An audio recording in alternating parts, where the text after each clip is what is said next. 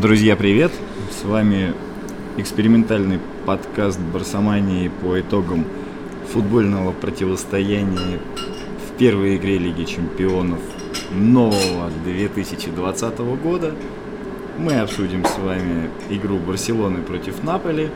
Со мной за столом в баре Джон Дон, где московская Барсомания смотрит каждый из матчей, находится легендарный Егор Бычков – и его обаяние. Егор, привет! Привет, не менее легендарный Константин. Очень приятно принимать участие впервые в моей жизни в записи такого подкаста и в такой чудесный день, хоть он и не такой радостный, каким мог бы быть, но я рад быть здесь. Привет! Круто, круто. Возможно, в процессе к нам присоединится Юлия Мирошникова, которая известна всем как Джульетта Грин, но это не точно. Э, мы только-только досмотрели матч, и сейчас, пожалуй, поделимся какими-то легкими впечатлениями о прошедшей игре. Э, здесь могут убирать э, посуду, не обращайте внимания на фоновые звуки, это правильно, здесь веселились, здесь круто. А, значит, что, что по игре вообще? Как, чего ты ожидал от игры в целом? Насколько то, что ты увидел, э, совпадает с ожиданиями? Ну, наверное, в э, самых смелых мечтах я ожидал победы э, и точно ожидал чуть более успешной в целом игры. Когда матч начался, довольно быстро стало понятно, что итальянцы представляют лучший пример классического итальянского футбола, который могут предложить. Э, очень здорово Наполе оборонялся. У Барселоны, несмотря на огромное владение мячом, практически не было ударов в створ, собственно, до, почти, по-моему, до самого конца матча. Голевой удар так и остался единственным ударом в створ, и это все благодаря тому, как здорово Наполи выстроил оборону. Передачи в последнюю четверть поля, как модно сейчас говорить, практически не проходили, то есть э, Барса как-то более-менее уверенно доходила до центра и переходила центр, а дальше начиналось э, полнейшее замешательство, потому что было непонятно, что делать с этими десятью игроками соперника перед ними. Поэтому э, ожидания немножко разошлись с действительностью, но Наполе приятно, с одной стороны, как нейтрального болельщика, и неприятно, как болельщика Барселоны удивил. Окей. То есть матч оказался содержательным, но как будто бы не настолько интересным, что, что, ну, на что можно было еще рассчитывать, что не получилось. А, получается, что тренер Барселоны не предугадал такой контр игры, там, готовился ли он к такой эшелонированной, массированной обороне из 10 соперников, или э, ну, просто так сложилась конкретно эта игра в конкретно этой тактической расстановке, которую мы видели там с двумя по сути, выраженными игроками атаки, которые, ну, не так уж сильно растягивали, надо признать, а, плотную четверку игроков обороны соперника. То есть, э, все-таки речь о том, что Барселона не слишком хорошо подготовилась, или же Наполе сыграл так, как ну, мог, должен был и нейтрализовал сильные стороны Барселоны. Я бы скорее предположил, что это Наполе, как команда куда более сыгранная в плане взаимоотношений друг с другом и понимания того, чего от них требует тренер, сыграла очень здорово и полностью реализовала свой конкретный план, а Барселона, как команда, которая только учится играть по тому плану, по той задумке, которую внедряет Сетьен, э, ей ну просто вот не хватило что ли, скорости движения мяча и э, более грамотной расстановки на поле, чтобы как-то преодолевать и разрезать эту, это, это тесто неаполитанской пиццы. Слушай, ну как бы прикольно, но в принципе Дженаро Гатуза тоже не так уж давно приступил к э, тренерским обязанностям в Наполе. И по большому счету мы говорим о том, что просто есть некая сложившаяся система игры Наполи как команды базово обороняющиеся и умеющие отлично играть э, в контр игру. И Барселона, которая просто переучивается атаковать. И в принципе как бы базовая функция Барселоны это высоко, мощно и не всегда широко, как мы выяснили, сегодня атаковать. То есть какая-то какая такая штука получается. То есть э, от базы проще отталкиваться. Мне вообще кажется, что э, у Барселоны, по крайней мере, я не могу вспомнить за последние годы какого-то наглядного примера того, как Барселона успешно справлялась с очень глубоко и плотно обороняющимися командами. Все-таки глубоко и плотно обороняющимися командами, состоящими из высокопрофессиональных людей, потому что мы достаточно часто видим, в том числе в чемпионате Испании, как плотно обороняющихся соперников Барселоны из низшего эшелона, которые не столь сильны в разрушении, Барселона, безусловно, переигрывает. Переигрывает, но и то затрачивая на это определенные много, да? Да, усилия дополнительные, которых, может быть, и можно было бы избежать, условно, знай Барселона, как играть против таких команд. А тут действительно собрались большие профессионалы, которые совершенно не зря оказались в плей-офф Лиги Чемпионов. И, признаться, возможно, Барселона ждала чуть больше игры на встречных курсах и настраивалась на это, потому что Наполе, пусть и команда, которая, скорее всего, даже в чемпионате Италии чаще действует вторым номером, но на своем поле, я уверен, в серии А Наполе выступает э, и с позиции силы тоже. А здесь мы наблюдали абсолютно противоположную картину и довольно, на мой взгляд, опять же, традиционные в последние годы сложности Барселоны э, при вскрытии такой очень профессионально организованной обороны, они здесь имели место быть. И, в общем-то, большая удача, что прош, прошла та самая передача на правый фланг, после которой последовал пас в центр штрафной, и Гризман сумел сравнять счет. Отлично. Ну, на твой взгляд, это скорее уже история про потери. То есть вот результат этого матча это скорее потеря, это скорее победа. Да нет, это такой хороший, нормальный рабочий результат, с которым можно жить. Обиднее было бы, наверное, уступить, потому что как-то общая, общий рисунок игры не предполагал, что одна из команд больше или меньше условно заслужила победу, хотя вот про эту степень заслуги вообще довольно спорный вопрос в футболе, кто, кто больше заслуживал.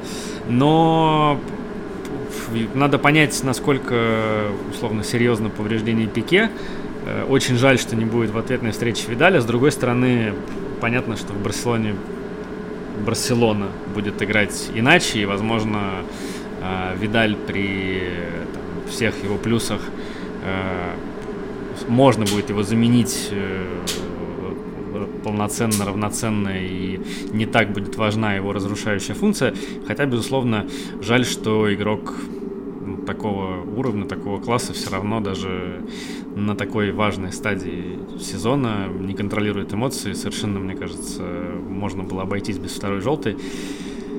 И Пике, надеюсь, что с ним все будет в порядке. А Бускетс?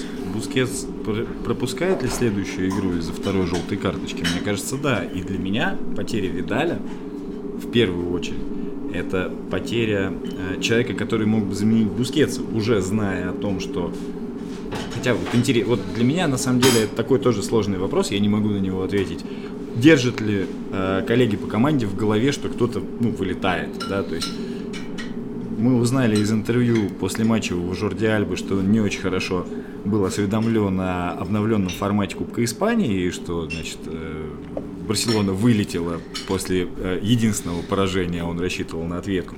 Ну, то есть, вот насколько люди вообще обсуждают это в, в раздевалке, да, насколько тренер работает и говорит, ребята, вот там сконцентрируйтесь, там ты сейчас по своей клубно-футбольной практики? Как, как, вот, как это происходит в раздевалке? Во-первых, э, сразу скажу, что я не знаю, как это происходит в раздевалке, потому что раздевалка Надо узнать. это, ну, это священное, сакральное место, куда нет доступа не то что простым смертным, даже не простым смертным туда часто вход заказан.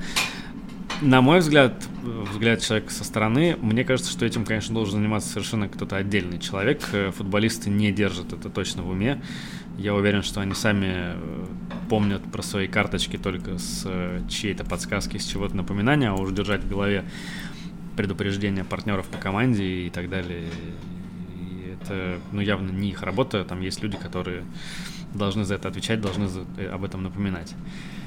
Поэтому без Бускетс, если Бускетс пропустит, я просто сейчас, к сожалению, не владею матчастью, если он пропускает действительно ответную игру и без Видаля, то это момент, ну, момент напряжения, потому что, честно говоря, Ракитич не очень убеждает в последних матчах.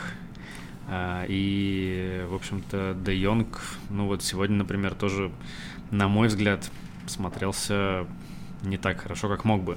И у меня все-таки возникло какое-то некоторое предубеждение по отношению, в, ну, опять же, по результатам просмотров последних матчей. Мне не очень нравится то, как действует Фирпа.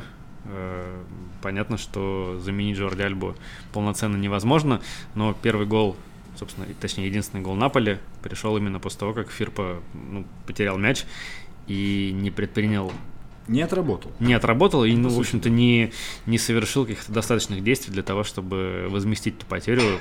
Ну, действительно, там напрашивался фол, пускай даже ценой карточки, но там, которую получил, например, Гризман, когда не пустил соперника.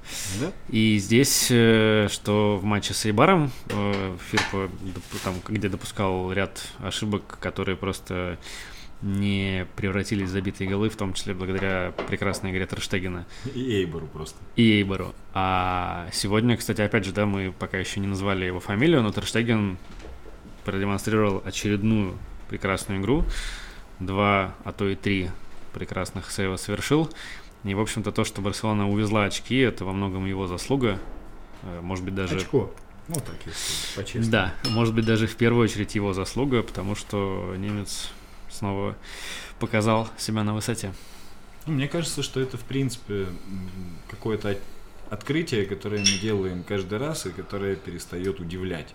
Ну, то есть, да, по сути, э, Терштеген один из лучших вратарей. Нам, безусловно, повезло с ним.